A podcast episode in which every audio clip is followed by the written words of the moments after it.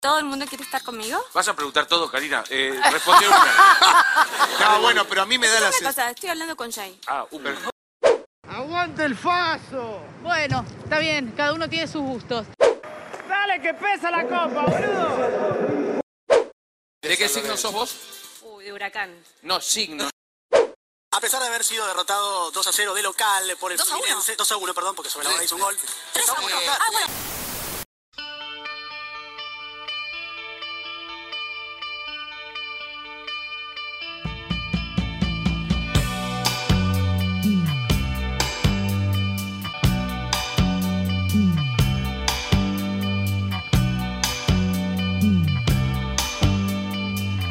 La lengua la encontramos en situaciones serias, en aquellas situaciones donde se producen los debates sociales.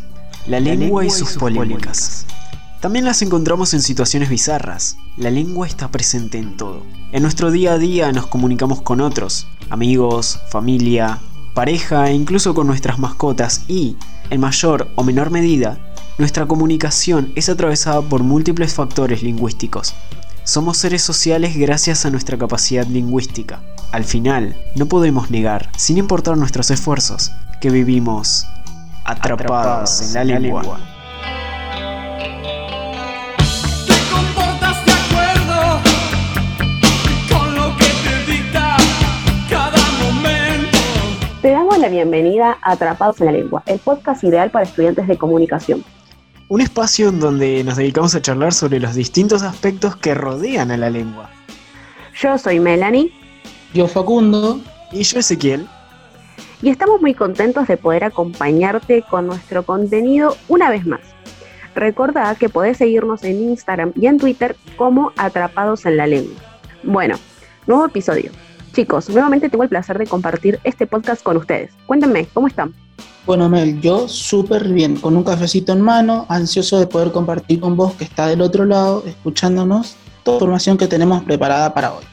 Hola chicos, me alegro de que estén bien. Yo me encuentro un poco mejor que ayer, diría. Ustedes saben, el oyente sabe que hace una semana testé positivo de COVID, pero por suerte los síntomas van aflojando un poco. Cada día me siento un poco mejor, pero bueno, acá estoy firme como corresponde. Lo importante es, es que te estás mejorando y podés participar de esta nueva grabación en la cual vamos a hablar de un tema que sabemos que te gusta y que por supuesto se relaciona con la forma en la que hablamos y nos comunicamos. Bueno, eso, igual todos nos alegramos de que estés con nosotros una vez más y nos pone contentos aún más porque, como decía Mel, el tema de hoy gira en torno a la comunicación lingüística, en donde nos encontramos con varias teorías que la iluminan y permiten desarrollarla. Bueno chicos, primero que nada, gracias por los buenos deseos. Fueron días un poco complejos, pero sí, como ustedes bien lo mencionan, el tema de hoy es algo que me ha quitado horas de sueño y no por obligación, tengo que reconocer, sino porque me parece algo más que interesante y del cual creo que podemos analizar distintos fenómenos de nuestro día a día.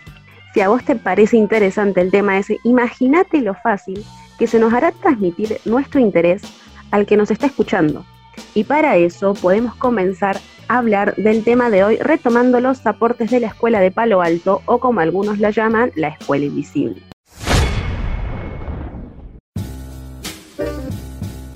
Esta escuela define a la comunicación como un comportamiento semiótico, es decir, un comportamiento de creación de significados y de interpretación de los mismos. Además, sostiene que no podemos no comunicar porque toda actividad va a ser significada y todo lo que hagamos va a terminar acarreando un proceso de interpretación, vamos a llamarlo de esta manera. Si hablamos de curiosidades, entonces claramente tenemos que hablar de la historia de la escuela invisible, que recibe este nombre ya que los estudiantes de aquellos años no pertenecían a una universidad en particular, no tenían un lugar fijo, una institución fija. Por este motivo es que recibe el nombre de escuela invisible. La comunicación lingüística es un intercambio entre seres que se consideran llenos de mente y que estos seres van compartiendo conocimientos en común. La comunicación lingüística tiene tres características, intencional, cooperativa y estratégica.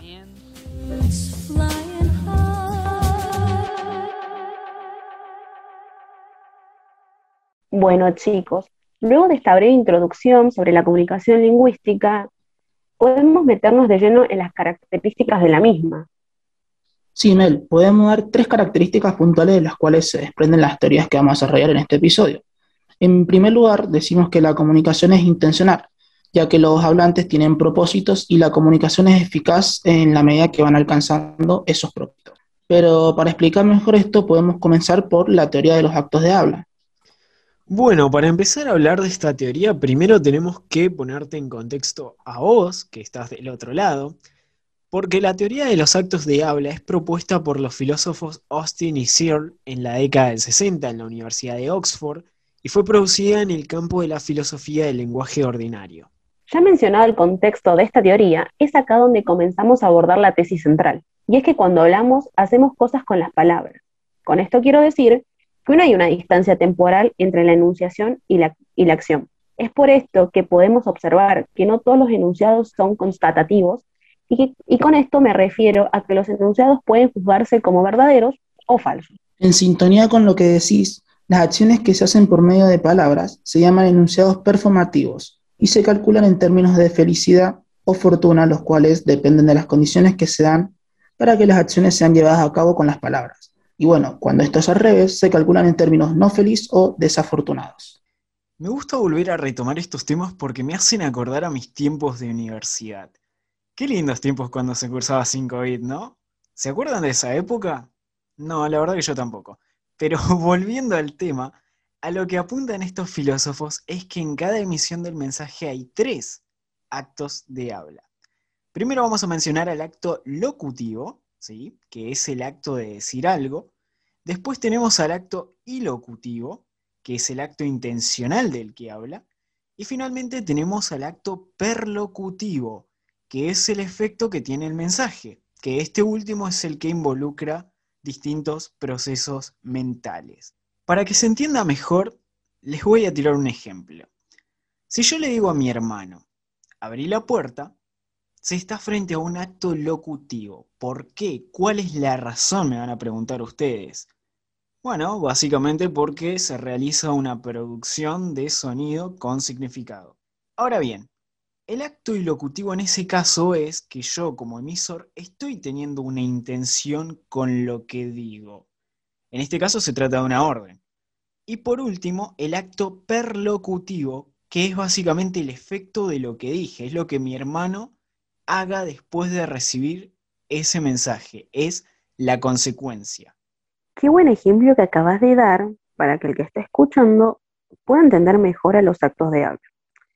No sé si sabían, pero estos actos tienen una cierta clasificación y es según la intención o finalidad a la que los actos se quieran referir.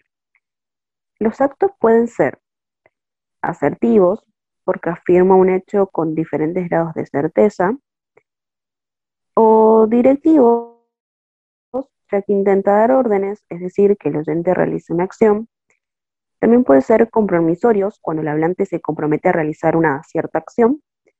Expresivos, debido a que el hablante expresa un estado afectivo, emocional o incluso físico. Y por último, pueden ser declarativos, porque el hablante cambia el estado de la realidad creando una situación nueva y estos actos son propios de los actos rituales. Siguiendo con lo tuyo, Mel, eh, al hablar de los actos de habla, también debemos hablar de los tipos de actos de habla, que estos pueden ser directos e indirectos. Los actos de habla directos corresponden a aquellos mensajes emitidos en los que el nivel locutivo e ilocutivo coinciden. Es directo porque la intención de lo que se quiere comunicar se realiza de manera explícita. ¿Qué quiere decir esto? Que los actos de habla directo es hablar explícitamente. En cambio, los actos de habla indirecto son los mensajes que se dan en una situación comunicativa concreta. Estos actos indican indirectamente la, intención o el objeto comunicativo. La comunicación en este acto es implícita. Entonces podemos concluir que el acto de habla indirecto es justamente hablar implícitamente. Terminando con esa teoría y siguiendo con la otra característica de la comunicación, que es la cooperativa, decimos que esta es así porque no solo hay un emisor, sino también un receptor, y ambos están activos en un proceso porque cumplen un pacto comunicacional y para explicar esta característica vamos a hablar de la teoría del principio de cooperación. Como hicimos con la primera teoría, tenemos que ponernos en contexto. Esta misma fue propuesta por el filósofo Grace en la década del 60 en la Universidad de Harvard y también fue producida en el ámbito de la filosofía del lenguaje ordinario. A este filósofo le llama la atención cómo es que nos entendemos aún cuando usamos actos de habla indirectos. Grace sostiene que toda actividad humana es cooperativa, es decir, que dos o más personas estén involucradas por un mismo objetivo. Responde a un principio de cooperación. No te olvides que cuando hablamos hay un pacto conversacional. Tenemos que dejar claro que el pacto conversacional puede articularse en cuatro máximas conversacionales. Si no mal recuerdo, y por favor corríjanme si es que me estoy equivocando, estas máximas son la de calidad, la de cantidad, relación y modo o manera. Igualmente les recuerdo que no hay que olvidar que Gray señaló que posiblemente existan otras máximas, las llamadas naturaleza estética, social o moral.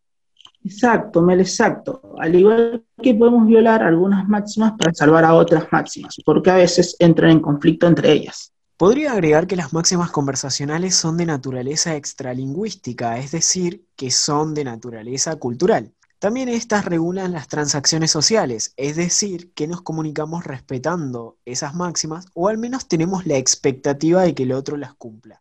Y vos, que estás del otro lado, seguro te debes estar preguntando, ¿Las máximas pueden violarse intencionalmente? Respondiendo a eso, existe una violación intencional de las máximas y esto recibe el nombre de explotación de las mismas. Esto genera inferencias, información no dicha que es necesario descubrir. Bueno, ese, no está de más agregar que las metáforas y tautologías pueden considerarse otro ejemplo de la explotación de las máximas conversacionales. Estas mismas pueden explotarse también con el propósito de amenaza o de insinuación.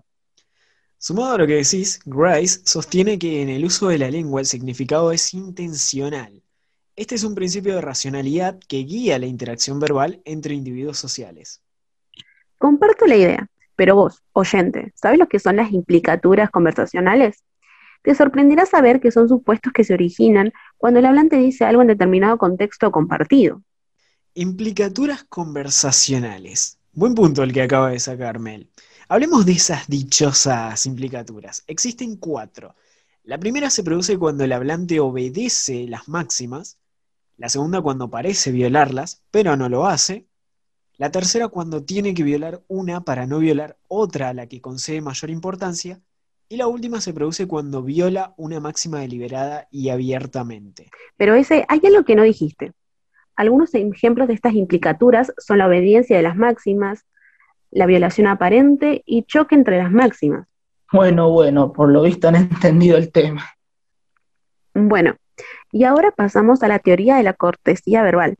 Aunque antes de meternos de lleno en el tema, es conveniente dar un poco de contexto para que vos, que estás del otro lado, no te nos pierdas entre tantos conceptos y definiciones. En los Estados Unidos, en la década del 80, Brown, Levinson y Lakoff, en el marco de la filosofía del lenguaje ordinario, trabajaron en esta teoría que nos ayuda, como bien marcamos al inicio, a comprender mejor lo que es la comunicación lingüística. Nunca está de más recordar que Grace tenía la idea de que había algo más, pero ese algo más no lo podía terminar de explicar. Pero pensaba que era algo del orden estético. Ahora voy a dejar que ese se encargue de desarrollar esta teoría porque creo que es el que la tiene más clara de todos nosotros. No sé si más clara, pero ustedes saben cuánto me apasiona este tema y no pienso hacerme el humilde justo hoy, así que para comenzar a indagar en este tema, podría decir que los humanos al usar la lengua protegen la imagen del otro para poner a salvo la suya y lograr sus objetivos. Para desentrañar un poco lo que quiere decirnos esta breve definición, podría agregar que este sistema de modales se debe a la cuestión cultural. Es algo que nos enseñan y que nosotros aprendemos. Sumando tu idea ese, algo fundamental para mí es la imagen tanto positiva como la negativa. El sociólogo Goffman, que es considerado el padre de la microsociología, sostiene que cada uno de nosotros, aparte de tener un territorio físico, también tiene un territorio psicológico. La imagen positiva se basa en ser querido y apreciado socialmente. En cambio, la imagen negativa hace hincapié en que otros no impidan sus actos, logrando así resguardar su privacidad. Y aparte de esto, tanto Brown como Levinson sostienen que hay un pacto entre el hablante y el oyente donde cada uno sabe y respeta la imagen positiva y negativa del otro. Se ve que tienen bastante claro el tema, así que para no ser menos también voy a acotar. Las máximas de cortesía se aprecian desde un punto de vista perlocutivo, así que se podría decir que giran alrededor del oyente. Para que lo entiendan sin tanta complejidad, las estrategias discursivas que logran preservar la imagen positiva, negativa, ajena y propia se llaman estrategias de cortesía. Hay diferentes tipos de cortesías y estas son la normativa, estratégica, positiva y por último la negativa. Ya que metiste el tema de las cortesías, me gustaría hablar sobre las formales e informales. Para empezar, la cortesía es uno de los componentes de los registros. En el registro formal, aparte de ser necesaria y convencional, también prevalece la cortesía negativa. En cambio, la informal es conveniente, estratégica y a diferencia de la formal, acá prevalece la cortesía positiva. No hay que olvidarse que la cortesía abarca todos los lugares al mismo tiempo. Bueno, chicos, ya que al oyente le dejaron todo servido, no tengo mucho más que decir. Solamente agregaría que la cortesía también se relaciona con la cultura, con el principio de cooperación, con los actos de habla y con el género. Pero bueno, personalmente haría énfasis en su relación con el contrato conversacional porque se aclara que las estrategias de cortesía determinan el estilo de interacción, pero no el contenido proposicional de lo que se dice. Hagamos un resumen de lo que hemos hablado hasta ahora en este nuevo episodio de Atrapados en la Lengua, para que vos, que nos estás escuchando muy atentamente del otro lado, o eso es lo que nosotros esperamos, no te nos pierdas entre tantas teorías, conceptos, definiciones, autores, etc. En fin, para que no te nos pierdas. Vamos a ir recapitulando de a poco. La comunicación lingüística. Comencemos por sus características. La intencionalidad, la cooperación y la estrategia, las cuales ya mencionamos de manera más detallada en este episodio cuando hablábamos de las teorías. Me refiero a los actos del habla, al principio de cooperación y por supuesto también a la teoría de la cortesía verbal. Ahora bien, vos te preguntarás, ¿Qué tienen que ver las teorías de las cuales ya hablábamos en este episodio con las características de la comunicación? Qué pregunta, ¿eh?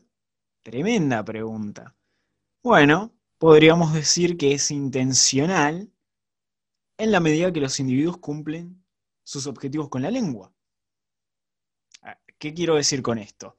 Que hay una intención y la comunicación será eficaz siempre y cuando se cumplan estos objetivos. Y para llegar a esto es que hablábamos antes de, teoría, de la teoría de los actos del habla. Por otro lado, la comunicación es cooperativa porque existe un receptor. Hay un pacto entre hablantes, hay una relación cooperativa, lo dice la palabra, entre el emisor y receptor en donde aparecen las intenciones e interacciones junto con las formulaciones de las cuales también hablamos bastante al inicio de este episodio. Y por último, decimos que la comunicación lingüística es estratégica porque el hablante persigue ciertos objetivos y para cumplir esos objetivos se necesita cumplir una serie de estrategias. Eu, pero me encantó el pantallazo del tema que acaban de dar. Yo personalmente solamente podría explayarme sobre lo que sigue, el sentido común o cultura. Sobre esto puedo decir que todos nosotros, ustedes chicos, el oyente que está del otro lado, absolutamente todos, nos caracterizamos por nuestra capacidad de representación ante el mundo. No solo percibimos, sino que también tenemos una imagen interna del mundo. ¿Me siguen hasta acá? Puedo decir entonces que esos sistemas de creencias son guías que orientan todo nuestro quehacer diario y también hasta nuestra propia actividad comunicacional. El propio sentido común sería un conjunto de conocimientos científicos o no que se encuentran distribuidos en la sociedad. Sumando a lo que acabas de decir, Facu, en el sentido común residen los significados que otorgamos a diferentes situaciones. Es decir, que aún así podemos comunicarnos. Igual, ¿no les parece increíble cómo día a día nos comunicamos pero nunca nos sentamos a desentrañar todo esto? Una de las dos funciones de la comunicación es que los individuos, y la especie en sí, real- realizan lo que se llama proceso de socialización. O sea, que llegamos a ser seres sociales porque podemos comunicarnos. Y el sujeto aumenta sus capacidades psicológicas, logrando así una mejor adaptación al medio. Esa sería la otra función de la comunicación. Les hago una pregunta, chicos. ¿Se acuerdan del señor Chomsky? Era el ídolo de nuestra profe de lingüística hace algunos años atrás cuando cursábamos primer año. Bueno, retomamos después de tanto tiempo al autor porque él afirma que la competencia lingüística es un conocimiento intuitivo y formal. Digamos que este conocimiento está inscrito en el genoma humano y que la competencia lingüística no puede evaluarse por medio de la actuación. No te vayas a olvidar que no solo con la competencia lingüística se comunica el hombre. Sabemos que los seres humanos tienen que realizar algunas operaciones mentales que se comparten también con otras actividades inteligentes. Ejemplos podrían ser activar conocimientos previos o también reponer información, pero además tienen que realizar algunas operaciones que son específicas de la actividad comunicacional y muchas de ellas trascienden lo puramente lingüístico. Tiene sentido lo que decís ese. Entendemos, por competencia comunicativa, a una serie de saberes que capacitan al hombre para comunicarse en el marco de una sociedad determinada. Bueno, chicos, pero si de competencia comunicativa hablamos, no hay que dejar de lado la distinta serie de saberes que hay. Está el saber ser, el saber entender, el saber aprender a ser y por último el saber comprometerse. Sin ir más lejos, la psicolingüística se centró en las competencias comprensiva y productiva, dos de los componentes de la competencia comunicativa. Bueno, estas dos competencias son conocimientos estratégicos, pero también hay que saber que existe un saber orientado a la producción y uno orientado a la comprensión. Llamamos al primero competencia táctico-retórica y al segundo competencia hermenéutica analítica. No se olviden de que la competencia comunicativa forma parte de la competencia intercultural, es decir, una competencia que debemos desarrollar los seres humanos para vivir en sociedad. Y esta competencia tiene dos fases, una productiva y otra comprensiva. Estas tienen una competencia no verbal y otra verbal. Y ambas se necesitan porque las comunicaciones son multimodales y de estas dos surge la competencia pragmática, que es el saber decir y saber ubicarnos en la situación que nos encontramos. Y de la competencia verbal surge la competencia textual y a su vez la competencia lingüística. Sumado a eso, nunca está de más recordar que la competencia comunicativa puede desarrollarse gracias a que el hombre está dotado de la facultad del lenguaje, pero además necesita de una competencia intercultural que domina todo el comportamiento humano. Igualmente, la competencia comunicativa fue pasando de ser algo que le interesa al ámbito de la ciencia del lenguaje a algo que le interesa a la sociedad. Habermas, en la década del 80, formula la teoría de la acción comunicativa, pero para desarrollar la teoría voy a contextualizar. Habermas era alemán y pertenecía a la Escuela Crítica de Frankfurt. Habermas sostiene que la competencia comunicativa es innata, es decir, que nacemos con la capacidad de comunicarnos y que a través de la razón comunicativa podemos convivir y dicha razón se construye en un consenso a través de la argumentación. Además sostiene que es importante desarrollar la competencia comunicativa porque es lo que nos habilita a vivir en sociedad y evitar que se nos impongan las cosas, sino que se consensúen. En conclusión, y para ir cerrando este nuevo episodio de Atrapados en la Lengua, podemos decir que no es posible entender la comunicación lingüística sin la ayuda de las teorías que fuimos charlando en todo este episodio. Si no se acuerdan qué teorías son, lo volvemos a repetir. Está la teoría de los actos de habla, teoría del principio de cooperación, teoría de la cortesía verbal y la teoría de la acción comunicativa. Cada una de estas teorías aportan elementos fundamentales para la comprensión a fondo del tema en cuestión. Pero bien, Facu y ese, ¿cómo la pasaron? Bueno, ¿qué pregunta me acabas de hacer? ¿Qué más puedo decir? La verdad que personalmente creo que ha sido un programón. Hemos hablado a mi entender, ¿no? Bien en profundidad de la comunicación lingüística. También hemos estado con las teorías que la apoyan. También hemos hablado sobre los autores que trabajaron en esas teorías. Y bueno, definitivamente creo que ha sido un episodio bastante completo. O al menos yo me animo a decir que ha sido uno de nuestros mejores episodios. No sé qué opinan ustedes. Sí, sí, definitivamente concuerdo con vos, Facu. Me parece que ha sido lejos, pero lejos uno de nuestros mejores episodios por, todo el contenido, por todo lo que surgió en este capítulo, escucharlos a ustedes. No, no, la verdad que definitivamente ha sido uno de nuestros mejores episodios. Eh, que la historia me juzgue por eso, pero bueno, por mi parte tengo que decir que la pasé de 10 como siempre. El placer es mío de compartir una nueva emisión de Atrapados en la Lengua con ustedes, Mel, Facu. Y espero que vos, que estás del otro lado, la hayas pasado tan bien como nosotros y que por supuesto te haya sido de utilidad toda la información de la cual hemos hablado en este podcast. Si te gustó este episodio, podés seguirnos en todas nuestras redes sociales, en Instagram y en Twitter como Atrapados en la Lengua. Y no se olviden que todos los viernes subimos un nuevo episodio. Yo soy Melanie. Yo soy Facundo. Yo soy Ezequiel. Y esto fue Atrapados en la Lengua.